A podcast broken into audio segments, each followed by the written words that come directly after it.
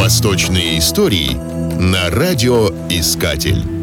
Историками одежды и моды, а есть и такие, считается, что остроконечная обувь появилась где-то в странах буддийско-ламаистского толка на рубеже древнего мира и средних веков. Примерно тогда ее стали носить и в Индии, и в Монголии, а чуть позже остроносые туфли проникли на Ближний Восток и в Египет.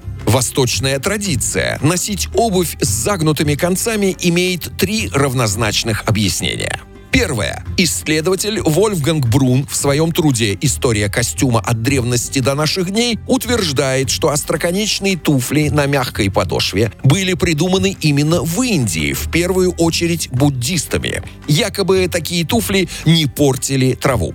Зачастую на них вешались колокольчики, дабы отпугивать от идущего насекомых и мелких гадов, что вполне в духе буддизма. Второе объяснение. Узкий и обычно загнутый носок не давал попадать в обувь столь распространенному на Востоке песку. Третье объяснение. Первоначально остроконечные ботинки носили кочевники. Якобы в такой обуви быстрее и проще попадать ногой в стремя.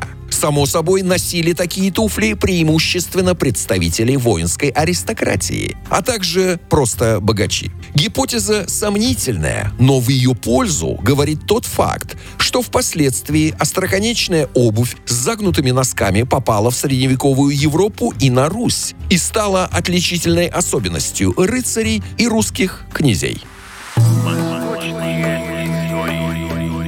Восточные истории на радиоискатель.